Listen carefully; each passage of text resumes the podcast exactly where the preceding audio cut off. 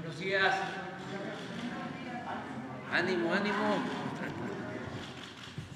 Bueno, vamos a, contestar preguntas. Eh, nada más tenemos pendiente un compañero. Uno, José de Jesús Ramírez. Adelante. Hola, muy buenos días, señor presidente. Soy Pepe Ramírez, conductor del Charro en Vivo, un canal en redes sociales. Eh, señor presidente, eh, usted y su gobierno han atendido de manera puntual las problemáticas hídricas que se viven en los diferentes, en diferentes partes de la República, caso como es el de la Laguna, la crisis en Monterrey y por supuesto la terminación de la presa del Zapotillo que servirá para abastecer de agua al área metropolitana de Guadalajara. En este tenor, presidente, quería preguntarle sobre el río Santiago, que es uno de los ríos más contaminados que tenemos en el país y que se debió principalmente a la descarga ilegal y sin medida de las empresas que se encuentran en la zona, así como de las granjas porcinas y cultivos con agroquímicos. El problema, presidente, como usted sabe, eh, lleva años y se requiere la coordinación de los tres niveles de gobierno. Su gobierno ha, realizado acciones para resolver esta problemática que perjudica a la población, pero como era de esperarse, pues hay mucha eh, manipulación por parte de los medios allá en Jalisco. Entonces, presidente, quería preguntarle si la CONAGUA, la Semarnat y la CEGOP pudieran informar sobre los trabajos que se han realizado en el río Santiago para que no siga esta desinformación y también, presidente, preguntarle si con la entrada de la maestra Delfina Gómez al gobierno del Estado de México se pudiera intensificar las acciones desde el inicio de esta cuenca, porque, presidente, de verdad en Jalisco, pues sí hay un problema sumamente grave en el tema del río Santiago. Esa es mi, mi primera pregunta. Este, es un problema grave eh, de contaminación de esta cuenca y está trabajando la Secretaría de Medio Ambiente. De todas maneras, vamos a pedir a la secretaria que nos presente un informe, cómo vamos, y es eh, muy cierto lo que planteas. Hay que ver eh, toda la trayectoria del río, porque son descargas, y donde se complica más es en el salto, porque ahí está el segundo parque industrial más importante del país y hay descargas. Entonces, eh, sí se requiere un trabajo especial para limpiar toda la cuenca y eh, buscar no solo la colaboración de gobiernos municipales, de los gobiernos de los estados, sino también, y yo creo que estarían dispuestos a participar, empresarios quienes tienen ahí sus plantas para evitar el que se sigan eh, tirando desechos, eh, aguas contaminadas al cauce del río. Entonces, sí, eh, vamos a, a verlo. Son de las cuestiones que se nos han ido quedando pendientes porque pues son muchos problemas, son asignaturas pendientes, pero en el tiempo que nos queda podemos hacer bastante. dejar iniciado para el nuevo gobierno ¿no? un plan para limpiar ríos contaminados que hay en todos lados. Me preocupa también mucho la situación de Tlaxcala, porque hay muchas enfermedades que tienen que ver, está demostrado, con la contaminación del agua. Eh, y tenemos que seguir avanzando para atender estos problemas que se dejaron durante mucho tiempo. Pero eso es lo que puedo contestarte. Y cuando tengamos algo muy concreto, eh, muy específico, te vamos a informar. Muchas gracias, presidente. Mi siguiente pregunta también es sobre el tema del agua y es que quería platicarle de lo que está sucediendo en Tlaquepaque, en Zapopan y en el área metropolitana de Guadalajara. En los últimos meses, presidente, hemos recibido decenas de denuncias de, la grave, de un problema sumamente grave el agua que recibe la población, la poca que recibe, porque en muchas colonias solamente tienen acceso al agua una vez a la semana, está contaminada. Eh, colonias en Tlaquepaque como la Buenos Aires, el Cerro del Cuatro, la Nueva Santa María, Santa María Tequepexpan, la Guayabitos, la Francisco y Madero y muchas más, eh, reciben el agua literalmente café, presidente. Y esta agua no se puede utilizar y la gente que la utiliza pues ya tiene algunas infecciones en la piel. El que se encarga del sistema de agua potable allá en la zona metropolitana es el CIAPA, eh, pero este organismo, que es estatal, en muchas ocasiones hace caso omiso a estas denuncias ciudadanas. Mm, yo sé, presidente, que de acuerdo pues, a la Constitución, en el, artículo 115 constitucional, se establece que el agua potable, el alcantarillado y el saneamiento es, la, es facultad del municipio. Pero, presidente, eh, ¿qué sucede cuando la autoridad no es capaz de resolver estos problemas? Entonces, eh, quería preguntarle, presidente, si la SEDATU y la CONAGUA no podrían intervenir y ver qué es lo que está sucediendo en el área metropolitana, porque sí pues muchas familias no tienen agua y la poquita que le llega, pues sí, está en malas condiciones. Sí, sí pueden, tanto SEDATU, eh, medio ambiente como con agua pueden intervenir y buscar eh, acuerdos con el gobierno del Estado. Estamos trabajando juntos para llevar más agua a la zona conurbada de Guadalajara con un acueducto de la presa El Zapotillo y se lo vamos a tratar al gobernador, Enrique Alfaro, eh, porque hay coordinación, estamos ayudando y creo que también los presidentes municipales podrían ayudar. Pero vamos a ver qué, qué se puede hacer y te damos respuesta. Muchísimas gracias, presidente. Muy bien. Vamos con mujeres. Ustedes dos. Va a ampliar la planta de tratamiento del, agua. Sí, pero vamos a esperar, ¿no? A que tengamos. Ah, aprovechando. Ya llegó el agua a Monterrey. Este. Ah, pues de una vez, sí. Para también informe del reforma. Señor presidente Andrés Manuel López Obrador, le quiero informar que bajo la dirección del ingeniero Germán Martínez Santoyo, director general de la CONAGUA, en este momento vamos a dar inicio al arranque de la planta de bombeo número 4, la cual es la última del sistema y solamente nos restan 10 kilómetros hasta descargar los mil litros por segundo que usted nos encomendó cuando iniciamos este proyecto.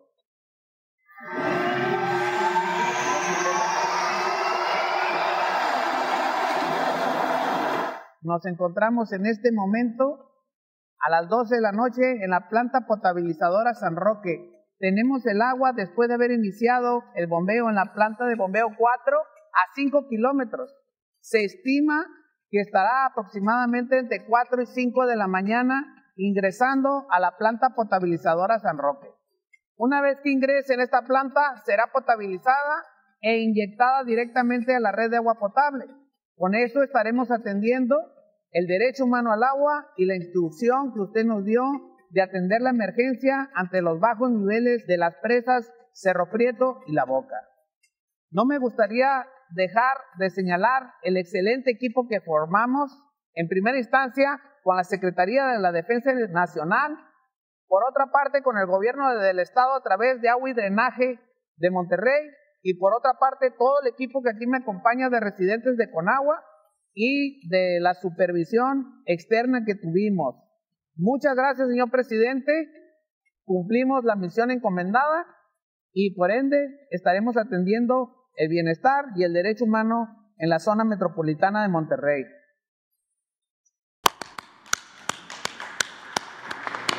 Muchas felicidades a todos los trabajadores.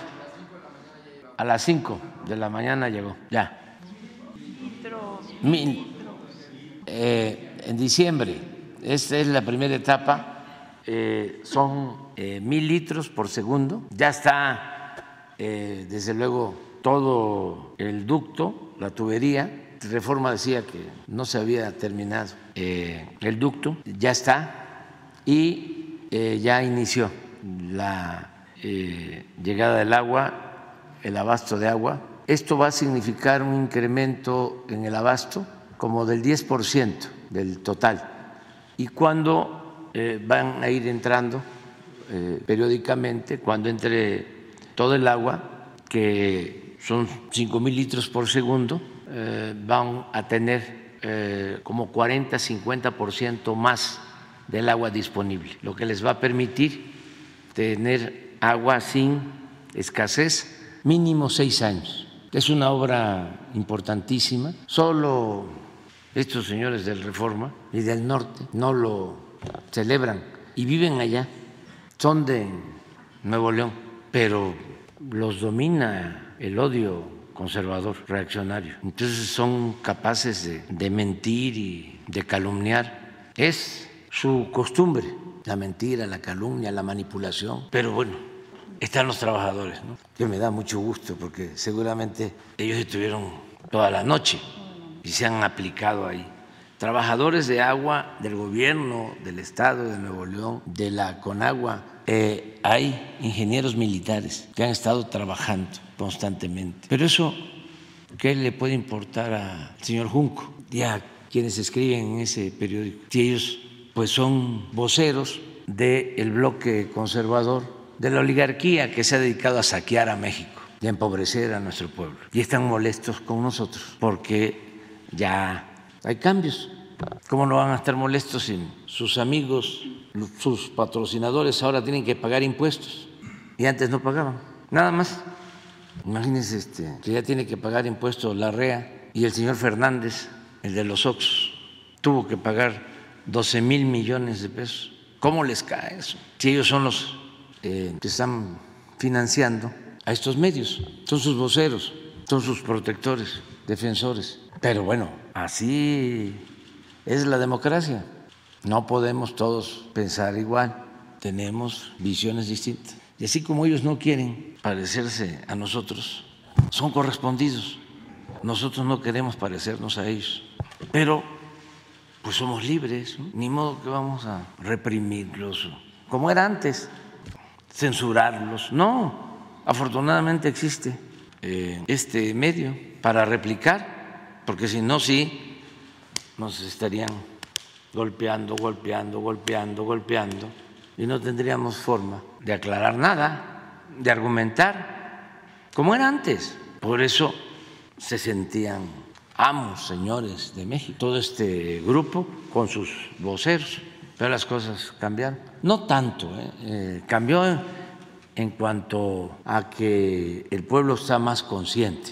Como siempre lo he dicho, es un pueblo muy politizado, el pueblo de México. Es de los más politizados del mundo. Hay un cambio de mentalidad, una revolución de las conciencias. Pero todavía hay muchos reaccionarios, defensores del antiguo régimen de corrupción, de injusticias, de privilegios.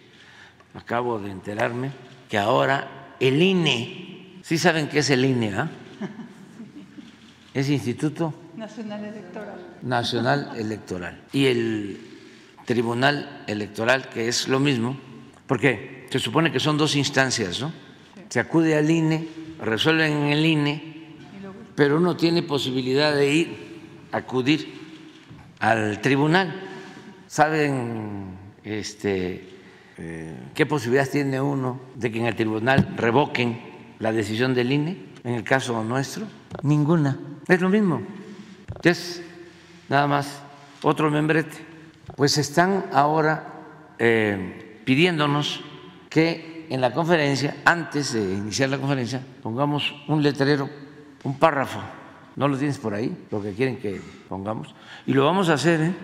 Antes de que empiece la conferencia, se pone el letrero. Y voy a agregar uno que va a decir palabras más, palabras menos. Si eres conservador y estás a favor de la corrupción, del clasismo, del racismo, de la discriminación, no veas este programa. Te puede afectar. Eso es lo que van a ¿Eh? poner. Es lo que van a poner. Lo voy a poner yo. AMLO. O sea, aparte, abajito de eso. Digo, ya más para que no, no lo vean.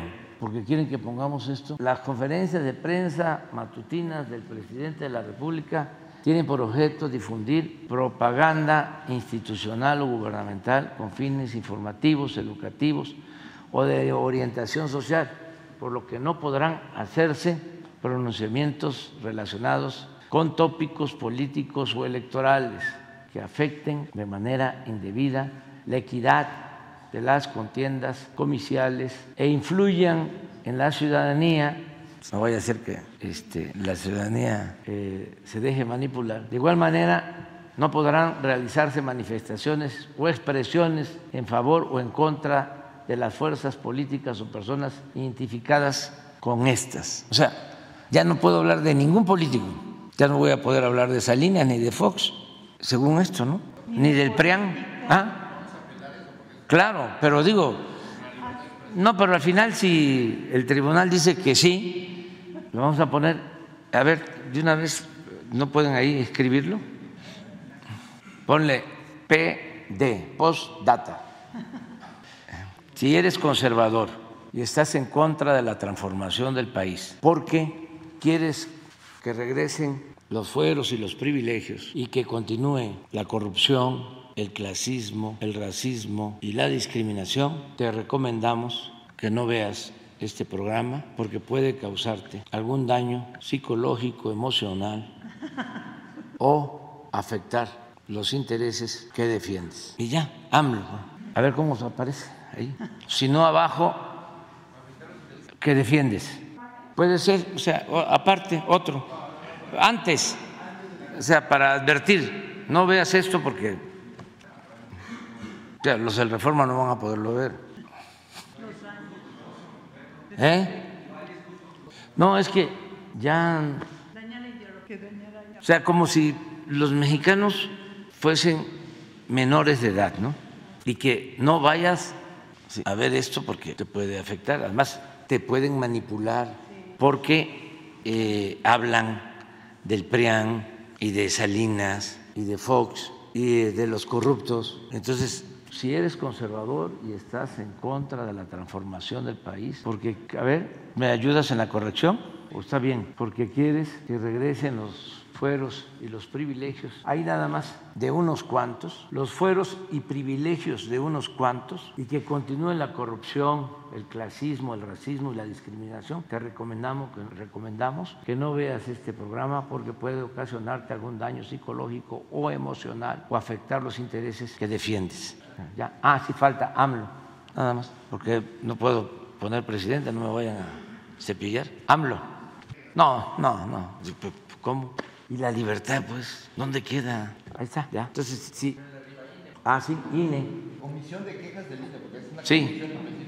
No, no, pero la gente, no, no, INE. Sí, pues vas comisión de quejas del INE. No, sí, la señora Zavala, de filopanista, que es la que promueve todo esto. Pero no es nada más ella, es, son millones. Entonces, por eso está mejor lo de abajo. De acuerdo. Vamos, adelante. Señor presidente, le agradezco el espacio. Eh, soy Teremora Guillén, corresponsal de los periódicos Imagen de Veracruz y, Diario del Istmo, que forman parte del corporativo Imagen del Golfo. Buenos días, señor. Y mi, mi primer pregunta, presidente, después de 100 años, el proyecto de construcción del corredor interoceánico del Istmo de Tehuantepec es una realidad el domingo pasado usted encabezó un viaje de prueba en el ferrocarril del Istmo de Tehuantepec y este lunes se ampliaron detalles de las obras que se realizan en el puerto de Coatzacoalcos. Empresarios reconocen la importancia de este proyecto, pero tienen dos inquietudes. La primera es la necesidad de infraestructura social como escuelas, hospitales y servicios básicos en los parques industriales que se instalarán en los polos de desarrollo, ya que algunos se encuentran en municipios que todavía sufren rezago. Por otro lado, saber si se considera la ampliación de los puertos de Coatzacoalcos y Salina Cruz, los cuales no cuentan con la capacidad para recibir buques de última generación que llegan a tener 400 metros de eslora, como ocurre en el puerto de Veracruz, señor. ¿Cuál es su opinión? Bueno, Estamos trabajando en todas las comunidades del Istmo, tanto de Oaxaca como de Veracruz. Son programas integrales. Por ejemplo, me acaba de ver la presidenta municipal de Tehuantepec para informarme que ya tienen los recursos para construir, porque estaba totalmente destruido el drenaje en Tehuantepec. Eh, y así hemos hecho en Tehuantepec y en todos los pueblos muchas obras. No es nada más el tren, es que es un programa integral. A ver si nos puede mandar eh, un informe, si lo tiene, este, sobre lo que estamos haciendo en el istmo, eh, Román Meyer. Si no, eh, queda pendiente. Pero en todas las comunidades, en los municipios, por donde pasa el tren, hay obras urbanas en beneficio de la gente y se están rehabilitando escuelas, eh, unidades deportivas, se están construyendo eh, campos de béisbol sobre todo allá y otras obras. Hospital. Hospitales. Se terminó, por ejemplo, eh, de equipar el hospital de Juchitán, esto es Oaxaca también, pero en el caso de, Veracruz, lo mismo, lo mismo, ahora nos van a informar y vamos a seguir. Eh, sabes que hemos hecho mucho eh, vivienda, eh, muchas acciones de vivienda. Ahorita vamos a ver. ¿Y en los puertos para los grandes? Ah, y el caso de los puertos, en, el, en lo que corresponde a Salina Cruz, no hay problema, porque es un puerto nuevo para barcos de mucho calado y de cientos, miles de contenedores, no hay problema porque es un puerto que tiene la profundidad suficiente, 24 metros de calado.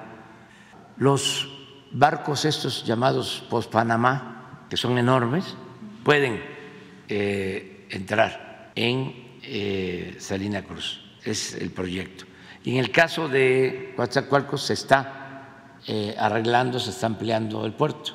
Ahí el calado es de 12 metros pero constantemente se está dragando y se está ampliando el puerto.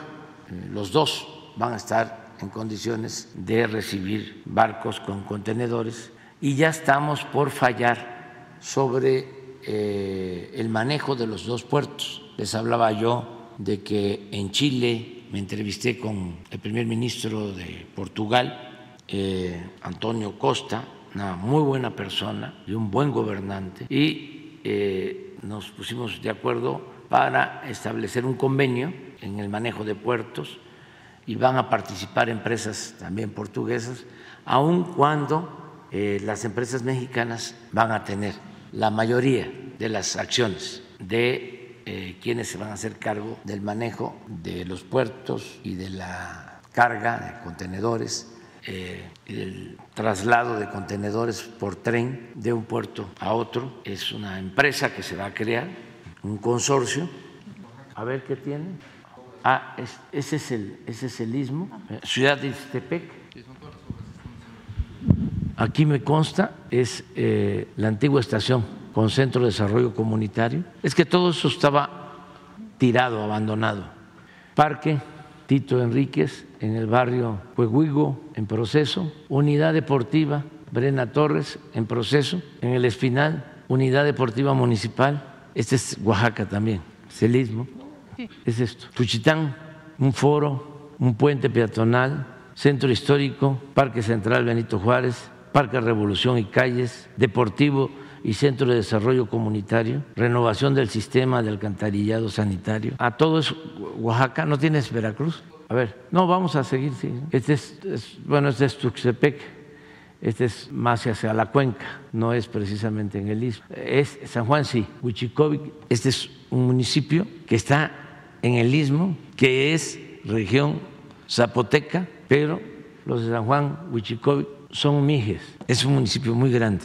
Centro Histórico y Parque Municipal, Mercado Municipal en proceso, Escuela Bilingüe Primaria, Julio de la Fuente en proceso. Todo esto lo tenemos que terminar. San Pedro Comitancillo, Mercado Público en proceso, Palacio Municipal también en proceso, un parque también en proceso. Oaxaca. Y ahorita sí. tengo lo de Veracruz. Eh, estas instancias del DIF, le digo a la directora del DIF que hemos cumplido porque fui allá y ya habíamos terminado la reunión y se paró la señora y dijo, ¿y qué van a hacer en el DIF? Y ya se le atendió y está en proceso. Es un compromiso que yo hice cuando estuve. El presidente municipal de San Pedro Comitancillo es un militar retirado, un general retirado. Señor. Todo, en todo, Matías Romero, Iztaltepec, Zanatepec, Tehuantepec, aquí no aparece todavía lo que acabo de mencionar del drenaje pero a ver si no aparece todavía. Ya son las obras. Eh, es un programa integral, incluso lo de, lo de vivienda. A ver, a ver, ponlas. A ver, regresa. Ese es Salina Cruz. Ese malecón se hizo en Salina Cruz. Señor, ¿y el puerto de Coatzacoalcos estará listo en un año? Pues sí, Coatza. Eh, vamos a, ayudar. Lo estamos haciendo. Pero son todas las obras, porque es un, es un programa integral. Está haciendo un muy buen trabajo Román Meyer y Enna, la subsecretaria, que es la encargada de vivienda. Vive allá. Miren, esto es, regresan, es una rehabilitación del mercado.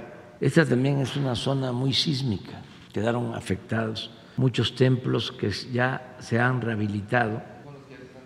Sí. Aparte de vivienda no tenemos. No la, no la tienen, pero sí.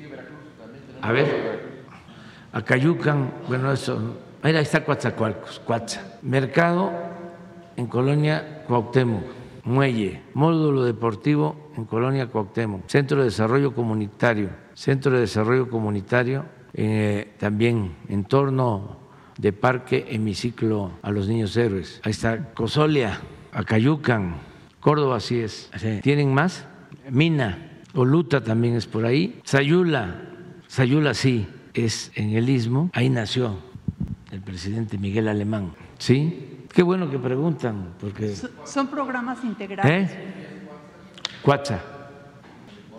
El, el trabajo de, de desarrollo urbano que encabeza Román Meyer tiene el propósito de rescatar espacios públicos para la recreación, para el deporte, pero además, ah, está Cosoliacaque, mercado, pero además lo hace eh, de buen gusto, eh, obtienen premios internacionales por los diseños de obras, no hacen obras feas, adefesios, aunque se trate de un mercado, de un parque, en todo buscan la belleza, miren eso.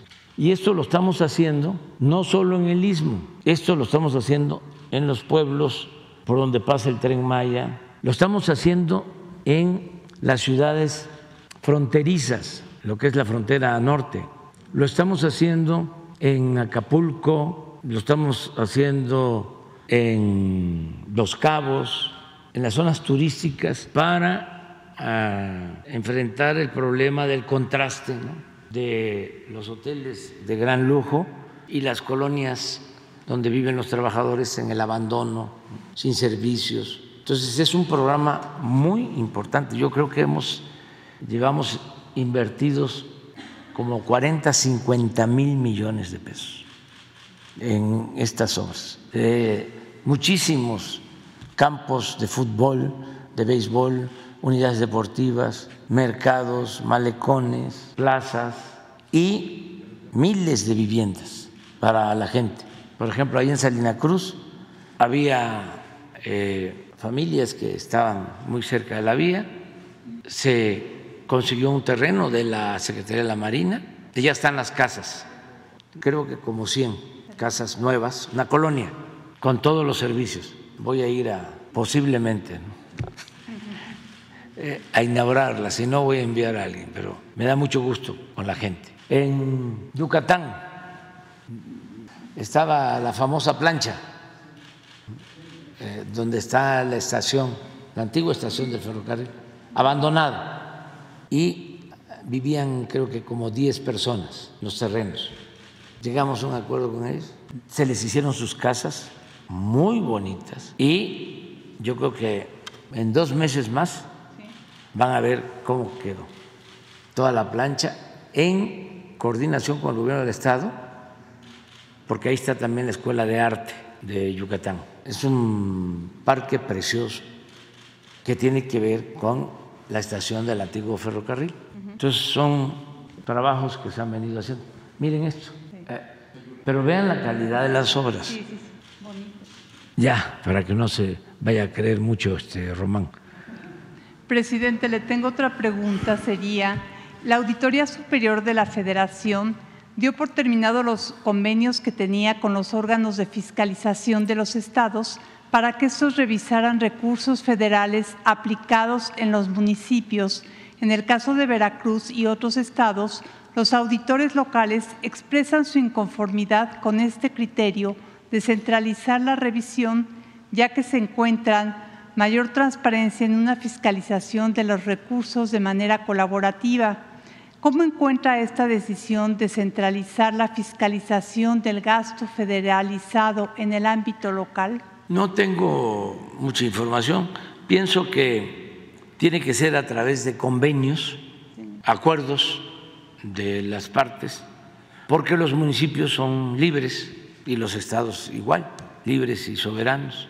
Y aun cuando reciban dinero de la federación, al momento de que esos fondos ya eh, estén autorizados por los congresos locales, ya tienen autonomía de manejo. Por eso tiene que ser mediante un acuerdo. La federación no puede condicionar este, la aplicación, o mejor dicho, no puede eh, llevar a cabo la fiscalización. Eh, eso corresponde a el Congreso del Estado, a las instituciones locales. Lo que sí puede la Federación es que eh, esos recursos vayan, voy a usar una palabra coloquial, etiquetados. ¿Qué significa esto? Que se usen para agua potable, para drenaje, para seguridad pública, para pavimentación de calles, que no se puedan usar para cualquier cosa, porque si no llegan los recursos y suburbana para el presidente municipal y suburbana para la esposa del presidente municipal, y ahí se acabó todo. No son suburbanas, son suburbanos. ¿no? Este, eh, entonces sí tienen que dedicarse a mejoras. Eso sí está establecido. Pero ya la fiscalización en el ejercicio de ese presupuesto ya corresponde a las instancias estatales, locales. Señor, y por último, quisiera preguntarle un tema que se planteó aquí desde el mes de junio en relación a la atención a las mujeres y jóvenes veracruzanas que deciden por diferentes circunstancias interrumpir un embarazo, esto después de su despenalización en el Estado. Este tema cobra especial relevancia a raíz de la reciente resolución de la Suprema Corte de Justicia de la Nación, que declaró inconstitucional la penalización del aborto a nivel nacional. Desde junio se entregó al director del IMSS una carta solicitando una reunión a nombre de diferentes colectivos y organizaciones de mujeres. La solicitud es que, se que pudiera ser atendida esta petición ya que se trata de un asunto de salud pública y derechos humanos. La intención es tener una reunión con el director general del IMSS. Lo vemos, sí, que este SOE las atienda y tú nos ayudas nada más para la información. Buenos, buenos días, presidente. Tania Damián de Ángulo 7. Eh, mi pregunta, eh, la primera va relacionada con el tema del agua. Ya en la Cámara de Senadores y en la Cámara de Diputados están volviendo a trabajar en, el tema de la Ley General de Aguas. Eh, el día que la coordinadora de la 4T, Claudia Sheinbaum, fue a la Cámara de Diputados, un reportero le preguntó sobre un proyecto de agua y ella dijo que el tema del agua es fundamental para garantizar para las próximas generaciones y para todos los sectores. Eh, nosotros en Ángulo 7 entrevistamos al, maestro, al doctor Andrés Barreda, eh, y comentó que falta una, o sea, que, que se requiere revertir la desregulación que, sucedió, digamos, durante los pasados 30 años, en donde, eh, digamos, se flexibilizó mucho el tema de sanciones o de evitar la contaminación por parte de diferentes pues sectores, sobre todo empresariales, es decir, como se, buscaba atraer empresas al costo que sea, eh, pues él comparó que ha habido pues hay zonas eh, entre 50 y 60 regiones de emergencia ambiental en el país eh, por, por, estas, este, pues por esta visión ¿no? de atraer empresas al costo que sea, con los salarios que sean, y que se tiene el reto el próximo sexenio pues de, revertir toda esa desregulación, de revisar la legislación. CONACYT tiene mucho trabajo al respecto porque tiene sus, sus PRONACES, sus proyectos nacionales estratégicos. ¿Cuál sería la vía? Es decir, a través de un proyecto integral del, Poder Ejecutivo, o a través de que las cámaras, lo que pasa es que las cámaras trabajan leyes este, pues, eh, particulares y él habla pues de, sí, de, que ya tienen avanzado esa, esa revisión de toda la desregulación, porque dice, eh, porque en Estados Unidos o en otros países, sí se, las mismas empresas respetan, eh, son más, digamos, hay más rigurosidad en, en cuanto a no contaminar, y en México las mismas empresas eh, pues no lo respetan porque hay falta, pues falta esa, esa regulación más estricta. ¿Cuál sería su opinión? Bueno, hay tres eh, mecanismos, ¿no? Hay uno que está por darse a conocer, en el que Conagua tiene que actualizar los avalúos, las eh, evaluaciones, los análisis sobre disponibilidad de agua en el país. Eso lo tiene que hacer periódicamente y ya corresponde. Esto está en la ley. Sería bueno que preguntáramos a Germán si ya lo hicieron. La actualización sobre la disponibilidad de agua. Si te puede decir desde cuándo se aprobó esa ley y ahí se establece que periódicamente hay que estar actualizando para que sepamos dónde hay agua subterránea, superficiales y en dónde no, por lo mismo de que se tiene que cuidar la explotación del agua y ya no otorgar permisos ni para la industria ni para cualquier otra actividad productiva, dando siempre preferencia al consumo doméstico. Pero a lo mejor no los explica. Y hay también una reforma que está ahora en el Congreso, reforma eh, a la ley para eh, ser más estrictos en cuanto al otorgamiento de los permisos o derechos de agua. Eso está ahora y hay diferencias, se está debatiendo en el Congreso. Y lo tercero es una nueva ley de aguas, que también hay quienes ya tienen proyectos con ese propósito. Nosotros tenemos que tomar una decisión pronto. Quizá lo de la nueva ley sí va a corresponder al gobierno eh, entrante, pero nosotros sí tenemos que actualizar mm, la disponibilidad de, agua del país para eh, limitar eh, las concesiones o derechos, que no se entreguen de manera indiscriminada. Revisar las mismas concesiones, se hablan de cinco mil y tantos porque, por ejemplo, pues hay pues quejas de, sectores sociales donde en, el mismo campo dicen es que tales eh, empresas tienen pozos, tienen concesiones y a nosotros no nos las dan. ¿Podría también hacerse la revisión? Sí, sí, eso es lo que se está buscando. Pero además, eh, hay cada vez más conciencia de que tenemos que cuidar el agua. Por ejemplo, en el caso de la agricultura, de alto rendimiento, agricultura comercial. Eh, cada vez se están modernizando eh, más los distritos de riego, eh, se están recubriendo canales para cuidar el agua. Conozco casos en donde ya hay empresarios que eh, están invirtiendo para eh, trabajar en acueductos y evitar fugas, que es muy importante.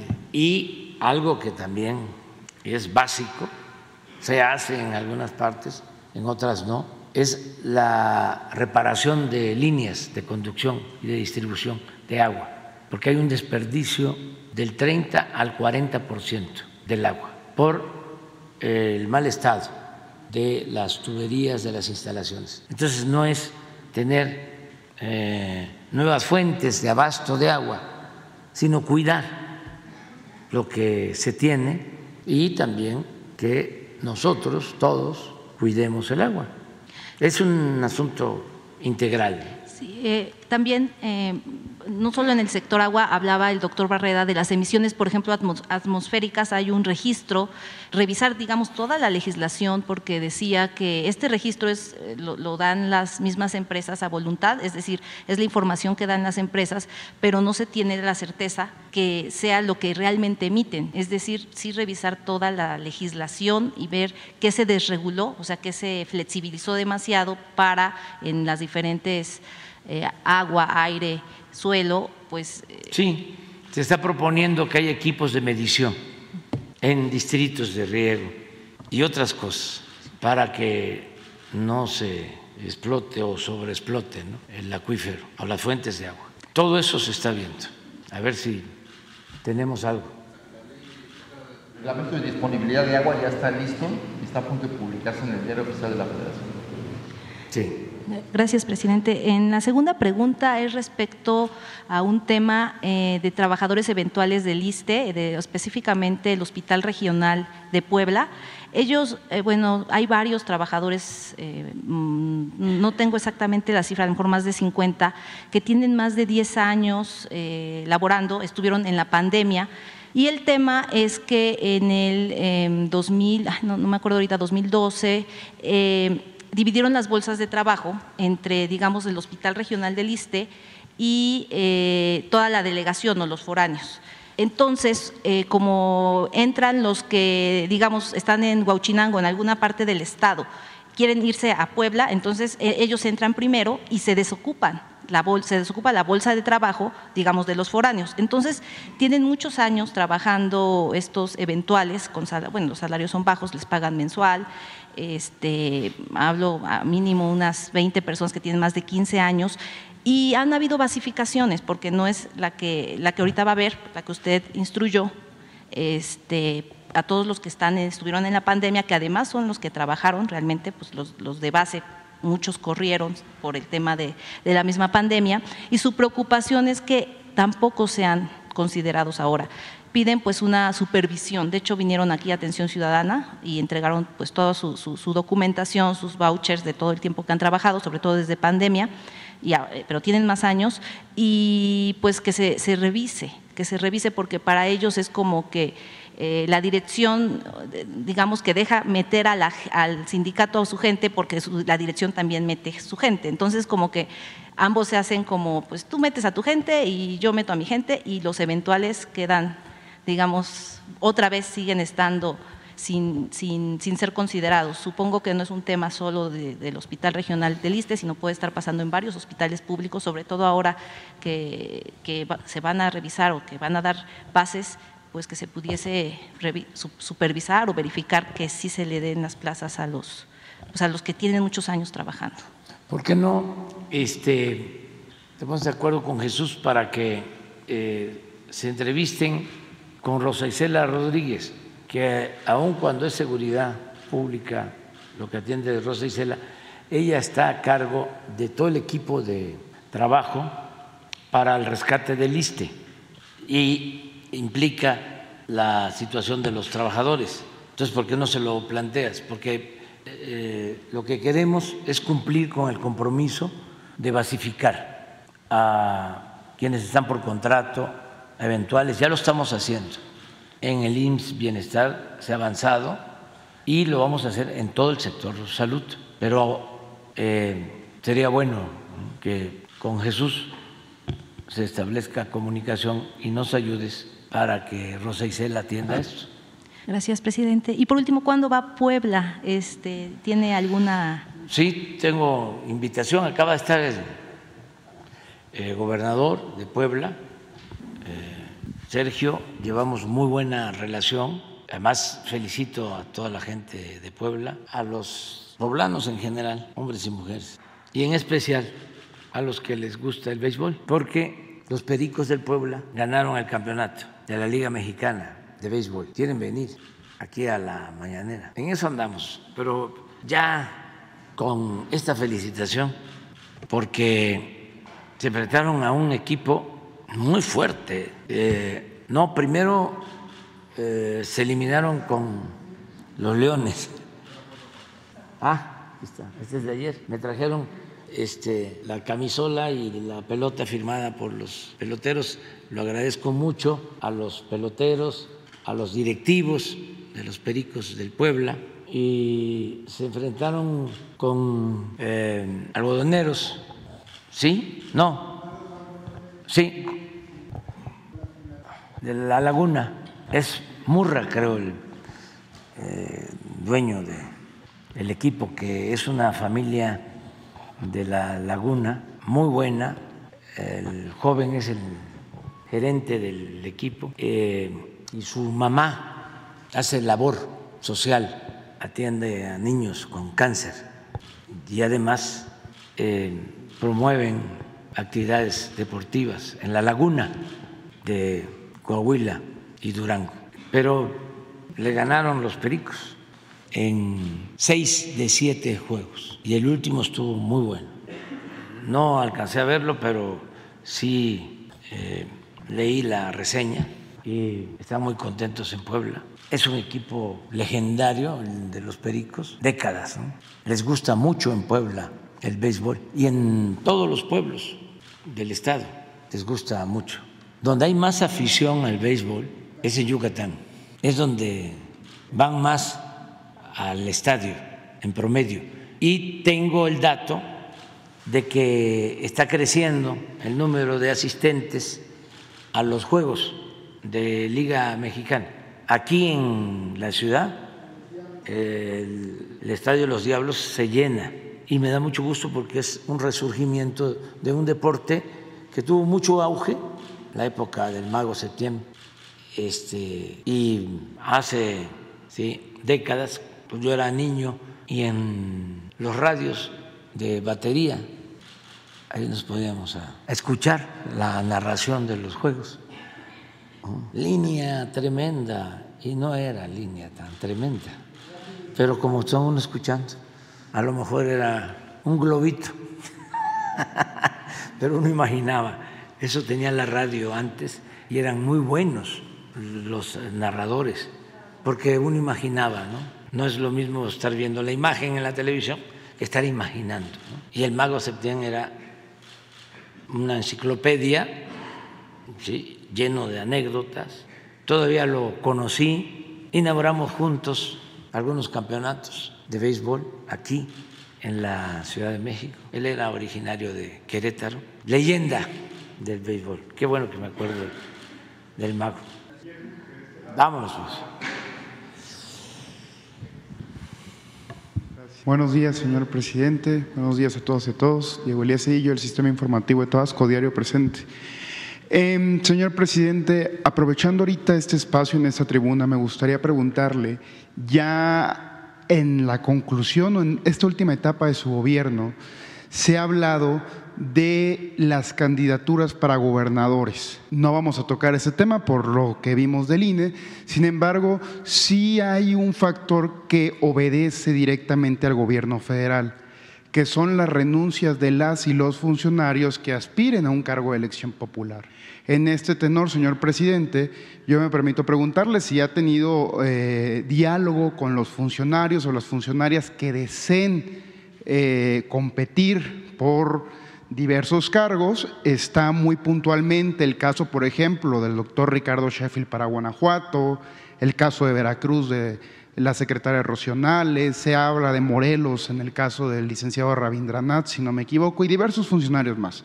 Entonces, presidente, si ya tiene incluso el doctor López Gatel, que comentó, aspira a un cargo de elección popular. Entonces, señor presidente, saber si ya tiene usted las fechas en las cuales se pueden dar las separaciones de los cargos y saber si ya tiene los relevos de estos funcionarios. Gracias.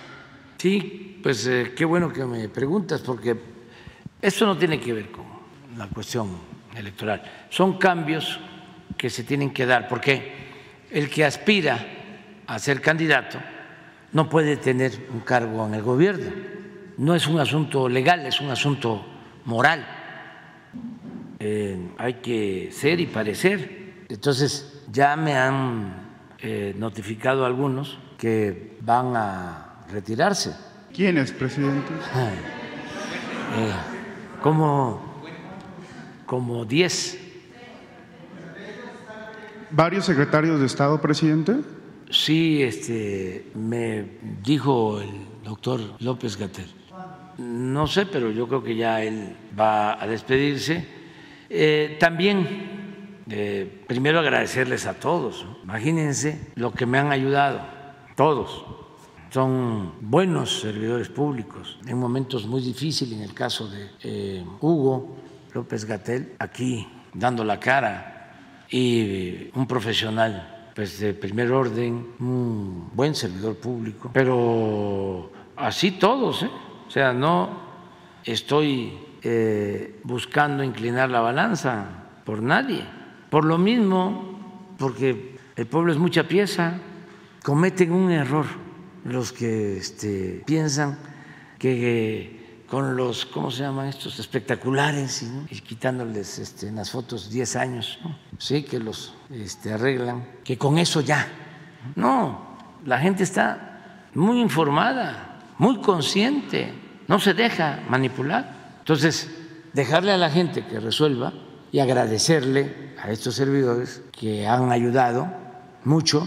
Ojalá y les vaya muy bien. Si eh, no este, son electos, a nosotros nos ayudan. Aquí van a estar las puertas abiertas porque necesitamos terminar. Nos falta un año y son servidores públicos con mucha experiencia. No necesitan renunciar. Sí, ah, pero aunque diga eso, sí, sí, por cuestiones. Eh, de transparencia, de ética, que no eh, se vaya a hablar de que están utilizando su cargo, es mejor que, este, que se dediquen a la actividad eh, de la transformación en el movimiento. Y sí son varios que van a, a pedir licencia o renunciar o permiso, lo que proceda y lo que ellos decidan, pero sí son varios. Pues ya ustedes lo saben, o sea, por ejemplo, el caso de Rocío es de dominio público. Eh, ayer me mandó ya muestras de la gasolina que se está produciendo en Dos Bocas y el diésel ya de la nueva refinería. Entonces, ya está terminando y si ella tiene ese propósito, pues adelante, que le vaya muy bien, es de primera, una mujer con principios, honesta, trabajadora, pero así todos. Deben haber otros aspirantes a lo mismo en Veracruz y son iguales. No hay predilectos. Va a ser el pueblo el que va a decidir. Que por cierto, yo ni debería, para que me metes en esto, si yo ya entregué el bastón de mando, yo ya, este, en eso sí, eso sí, porque tiene que ver con el gobierno y tenemos que sustituir y hacer cambios. Así sí, considero que son como ocho o diez. ¿Ya tiene los sustitutos, las personas que ocuparían el cargo vacante? Siempre trabajamos en equipo y hay mucha gente, eh, muchas personas, mujeres, hombres, formados, y hay quienes este, están muy contentos y quieren llegar al final, cerrar el ciclo. El caso, por ejemplo, de SOE que esa fue una decisión muy importante, porque él pues tenía muchas posibilidades en Chiapas para encabezar el movimiento de transformación. Fue diputado federal en Chiapas, senador por Chiapas y un servidor público de primera, inteligente, honesto, trabajador y tenemos el compromiso de dejar funcionando el sistema de salud pública para los que no tienen seguridad social, que son millones, y voy a cumplir con el compromiso de dejar uno de los mejores sistemas de salud pública del mundo funcionando. Ayer, por ejemplo, nos reunimos y eh, ya hicimos una evaluación sobre el abasto de medicamentos. Están comprados prácticamente todos los medicamentos hasta diciembre del 24. Eh, y estamos por adquirir 10 mil metros cuadrados de dos grandes bodegas preparadas con ese propósito para almacenar medicamentos y para eh, poder inaugurar ya todo el sistema de distribución de medicinas y la farmacia que va a contar con todas las medicinas que se requieran en México. Una farmacia central para que si en un pueblo, en un municipio, en un estado, un enfermo requiere de una medicina que no la encuentre en el pueblo, en el municipio, en el estado, ni en el ISTE, ni en el seguro, va a haber un sistema de comunicación y en menos de 24 horas va a estar el medicamento. Desde una aspirina hasta Em, un subproducto de fentanilo para anestesia, de lo más delicado de manejo, todo completo. Entonces, eh, es un desafío y seguimos avanzando en la contratación de médicos, de especialistas, equipando centros de salud, hospitales. Yo pienso, ya firmamos convenios con 23 estados. Ahora, el martes, que se informe sobre salud, se va este, a, dar a conocer cómo vamos. Y ante esto, imagínense la generosidad de SOE, es decir, hago falta en esto y quiero terminar la misión. ¿Tiene una opinión sobre las aspiraciones de Manuelita Obrador? Sí, sí, tengo opinión. De que no debe de participar. O sea, sí. ¿Por qué? O sea, para que no me lo pregunte, porque me van a multar. Pero este, ese es un asunto. O sea, yo no quiero que eh, se establezca la o se restablezca la mala costumbre del amiguismo, del influyentismo, del nepotismo, de todas esas lacras de la política. No, mi familia no. Si no, eh, no, no avanzamos. Es que se llegó al extremo de que eh, querían poner a sus esposas de gobernadoras o las esposas querían poner a sus esposos para hablar con equidad, de gobernadores o de presidentes municipales incluso de presidentes de la República. Eso no se puede permitir. Yo tengo que agradecerle a mi esposa, compañera Beatriz, que decidió no ser primera dama y lo ha cumplido. Y no es eh, abandonar eh, el apoyo al movimiento al que cree, en el que cree, o, ayudar, o dejar de ayudarme, no es que ¿por qué primera dama? ¿Y qué todas las demás mujeres no son primeras damas? ¿Y a quién se elige? Ya sea mujer, ya sea hombre, pero no es a la pareja también, no es pareja presidencial. Y Beatriz se dedica a su trabajo, es maestra, y ya también lo digo porque llueven las este, solicitudes en la Universidad de Puebla donde trabaja pidiendo informes sobre sus actividades. Trabaja ahí, es investigadora y tiene producción intelectual, es escritora, le publican artículos en revistas especializadas de distintas partes del mundo, escribe, vivimos aquí, pero ella tiene su espacio, hasta una hojita que dice palabras más, palabras menos, haga favor de tocar la puerta y no hacer ruido porque se está trabajando. Eso lo pone por mí, pero también por Jesús. porque está en la computadora, trabajando en sus investigaciones. Y sí me ayuda, por ejemplo, en todo lo que tiene que ver con el fomento a la lectura y en otras actividades.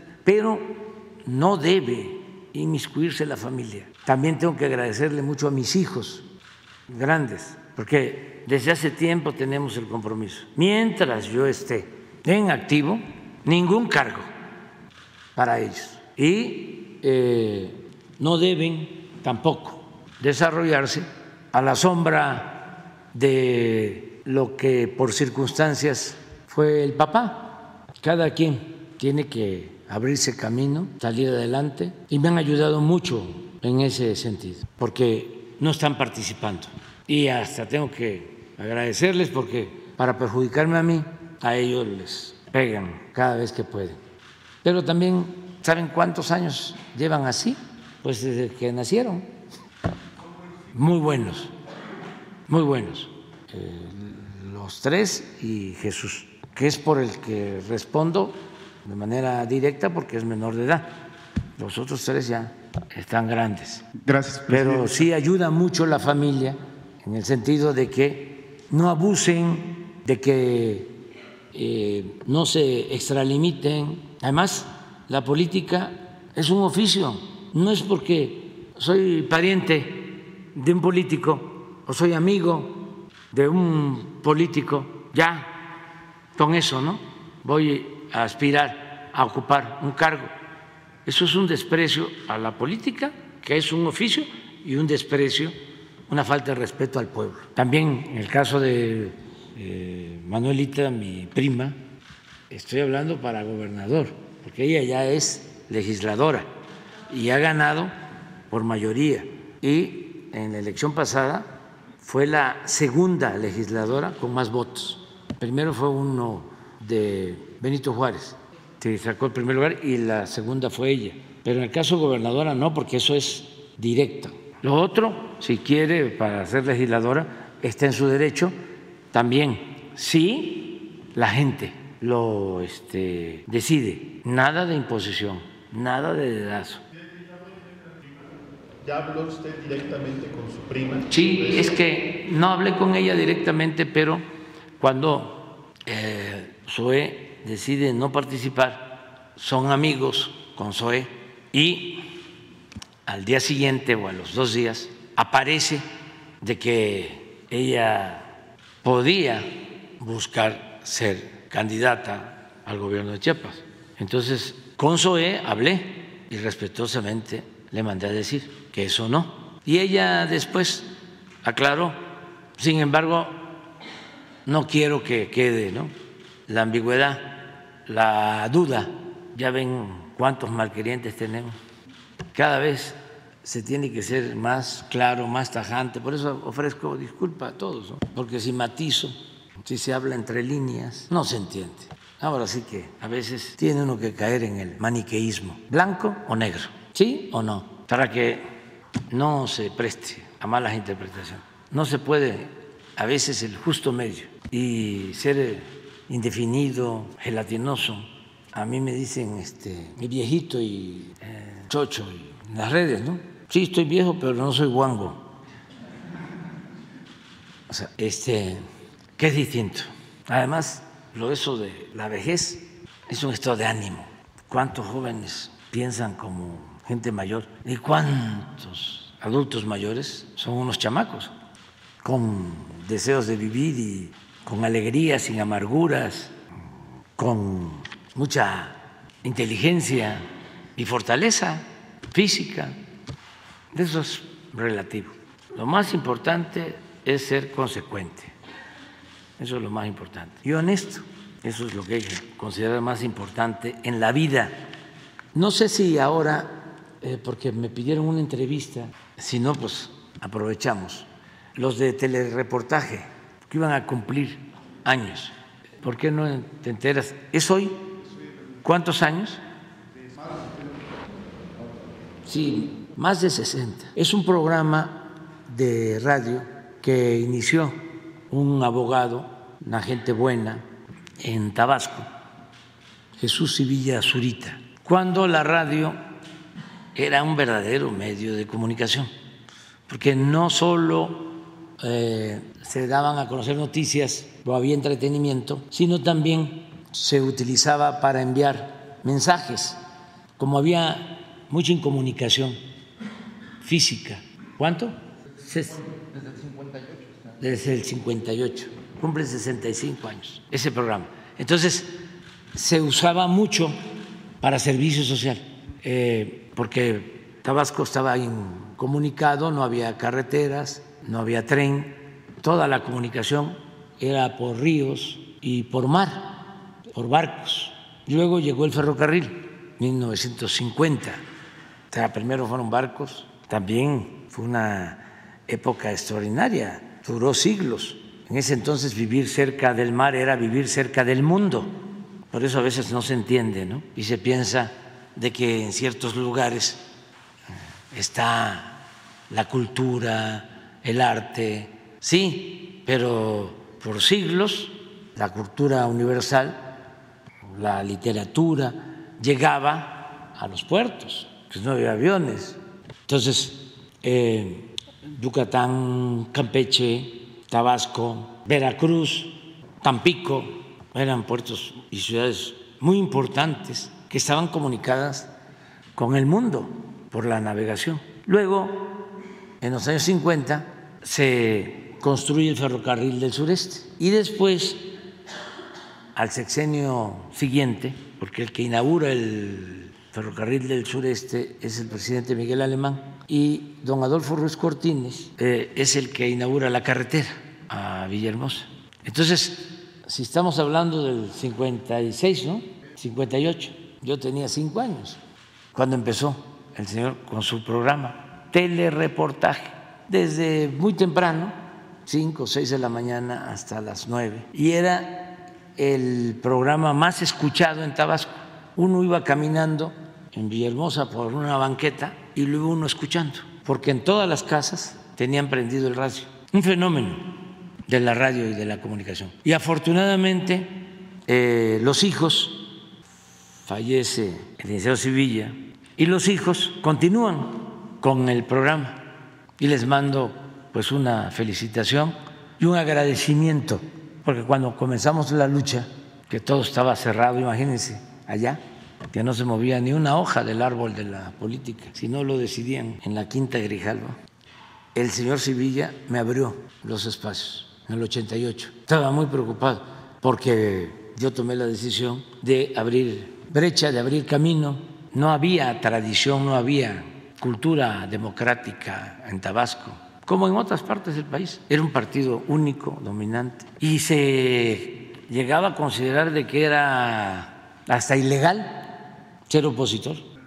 Y él me ayudó mucho porque transmitía nuestros boletines sobre los lugares que yo iba a visitar en el 88 y más que fuese mensajes de apoyo, de propaganda, de publicidad, era para que la gente eh, pues aceptara de que era una actividad legal y que no nos fuesen a agredir. Y como su voz era muy respetada, Chicoche tiene una canción que dice, ya lo dijo el licenciado en el telereportaje. Hasta la podemos poner, pero no. Este, entonces me ayudó mucho en eso cuando íbamos pueblo por pueblo, pueblo por pueblo, y les mando pues un saludo a toda la familia a los trabajadores de este medio de comunicación y si me dan permiso ya vámonos a desayunar porque resulta que voy a estar en voy a gira voy Collado, presidente, el operativo que se dio en Morelos en la Fiscalía Anticorrupción, ¿tiene datos sobre eso? Sí, eh, fue creo que el día 14. No, ayer, ayer en la noche el operativo de la Guardia Nacional. Por los archivos ahí, con un desaparición expediente. Pero fue un, una actividad donde también participó la Secretaría de Marina, ¿no? No, la Guardia Nacional. Ah, sí, pero este, hoy informan sobre eso. Eh, hubo dos fallos. Eh, otro, Ah, amparo, otro amparo para el fiscal. Pero es otra cosa, ¿no? Sí. Sí, lo de Morelos sería bueno que informaran hoy. Sí, este, es muy lamentable lo de la protección al procurador de Morelos, todo el poder judicial, porque no había encarte aclarando de que ya no tenía fuero. Pero qué influencias del procurador, porque un juez y otro y otro y otro, había consigna, lamentable la actitud del Poder Judicial. Y lo otro, no conozco eh, cuál fue el razonamiento para dejar en libertad al señor Collado, este, pues eh, posiblemente es lo mismo. Es que el abogado Collado era muy influyente, era el abogado más cercano a Carlos Salinas de Gortari y a Diego Fernández de Ceballos. No estoy diciendo mentiras, me consta. Cuando se pone de acuerdo Ahumada, el empresario argentino que entregó dinero al maestro Bejarano y que eh, salió en Televisa recibiendo el dinero, eh, la grabación, la cinta, el video, lo vio primero Salinas y Salinas llamó a Diego y dijo, me gusta mucho, con esto vamos a hacer minilla de peje. y eh, llaman a participar. Bueno, interviene el CISEN, era secretario de Gobernación Krill, Fox presidente y en relación estrecha con Televisa, eh, echan a andar todos los videos. Nos enteramos porque no sabíamos, ahora sí que de parte de quién al principio, de que estaba refugiado en Cuba porque Salinas lo había recomendado, Ahumada, y había una mañanera, yo era jefe de gobierno, y empecé a denunciar que considerábamos que era una vergüenza que el gobierno de Cuba protegiera a una gente como Ahumada por consigna o por atender una petición de Salinas. Y en ese entonces el comandante Fidel Castro resolvió deslindarse y detuvieron a Ahumada en Cuba. Y el abogado que fue a defender a Ahumada, mandado por Salinas, fue collado. O sea, para que, para los jóvenes, pues, que todo esto no se sabe. Eso no quiere decir pues, que sea malvado, es explicar nada más el contexto, porque no hay texto sin contexto. Entonces estamos hablando de un abogado muy influyente en aquellos tiempos, no podría decir si sigue siendo igual de influyente. Ahora es distinto, solo los protegen en el Poder Judicial. Ahí está este, la protección de los que estuvieron con García Luna, todos, todos, todos, todos, todos van para allá. Por eso hay que reformar el Poder Judicial, que se elijan a los jueces, a los magistrados, a los ministros, que sea el pueblo el que los elija, para que el Poder Judicial no esté al servicio de una minoría, sino esté al servicio del pueblo, que imparta justicia en beneficio del pueblo, de la gente. No hacen nada por el pueblo. Es un poder para una minoría rapaz, para unos cuantos, como si México fuese país de unos cuantos. México somos todos y tienen el mismo derecho los campesinos, los indígenas, que los traficantes de influencia, el mismo derecho. ¿Alcanzan ustedes a eh, ver y a encontrar algún campesino, algún obrero, alguna gente del pueblo en las antesalas de los ministros de la Corte? Puro machuchón, chipocludo, abogado de despachos, donde llevan casos eh, que cobran en dólares y por hora. Entonces eso tiene que cambiar, pero lo tiene que hacer el pueblo el mejor remedio es la democracia. Eso es lo que puedo comentarte sobre eso. Este, desde luego se puede alegar que es un asunto jurídico, que se hizo mal una diligencia en la fiscalía, etcétera, etcétera, etcétera, etcétera. Pero eh, está lo otro, el que se acumula mucho dinero. Cuando de repente hay gente que empieza a tener mucho dinero de la noche a la mañana, pues ya se producen sospechas, porque no es fácil, ¿no? Muchos lamentablemente trabajan toda la vida y mueren pobres. Y de repente hay quienes en tres años, seis años, diez años, se hacen inmensamente ricos. No estoy en contra de los empresarios y de los que con esfuerzo, trabajo, de conformidad con la ley hacen un patrimonio. Estoy en contra de la riqueza mala vida, de la corrupción, del influyentismo. Eso no debería de, existir. Ya por último, una buena noticia, sigue bajando la inflación. ¿No la pones? Vamos a una gira a Tabasco, Chiapas, Campeche, Yucatán, Quintana Roo, Tren Maya. ¿La tienes? Está bajando, sí, este, ya poco, pero afortunadamente sigue bajando. Y esto es muy bueno, lo repito, porque pueden haber mejores ingresos, mejores salarios, pero si hay carestía, no rinde el ingreso. Entonces, esto hay que mantenerlo controlado. Sí, pero eso tiene que ver con el Banco de México. no, son autónomos, este, lo están haciendo bien. Tienen que ir poco a poco poco a poco, equilibrando sobre sus dos funciones básicas. Una, que la atienden muy bien, es el control de inflación. Por eso es que suben la tasa de interés. Pero la otra tarea que deben de llevar a cabo poco a poco es también la de promover el crecimiento, porque si no, estamos hablando de que eh, está afincado el Banco de México solo en un pie, está cojo, le falta el otro.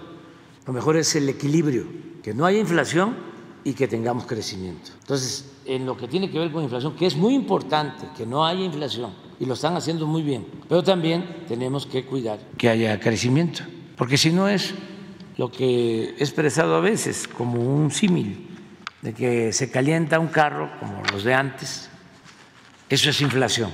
Y entonces para que no se caliente, se apaga, pues ya no se va a calentar, no va a haber inflación, pero el carro no camina, está parado. Entonces hay que buscar ahí el equilibrio, pero lo están haciendo bien los Bancos de México y hemos respetado la autonomía del Banco de México y la vamos a seguir respetando. Pero eso, como tú dices, no quiere decir que no hablemos, que no opinemos. ¿no? A lo mejor nos van a, sancionar los del INE, porque ya no podemos este, hablar de todo, pero eh, sí tenemos que seguir opinando. Ahora que hablé de Salinas, no vaya a ser que, como dicen ahí, que ningún personaje ya puede ser mencionado del bloque conservador. No cuando nos notifiquen, ya nos notificaron. Ah, pues el lunes, ya. O sea, antes de empezar, se advierte, ¿no? Sí, y este, ya después. Ya no la puedes mencionar. Personaje, ¿no? ¿En contra o a favor? Sí, fíjense, eso. La doctora. Este, ustedes tienen también un poco de responsabilidad, ¿eh? porque ustedes preguntan mucho. Bueno, nos vemos.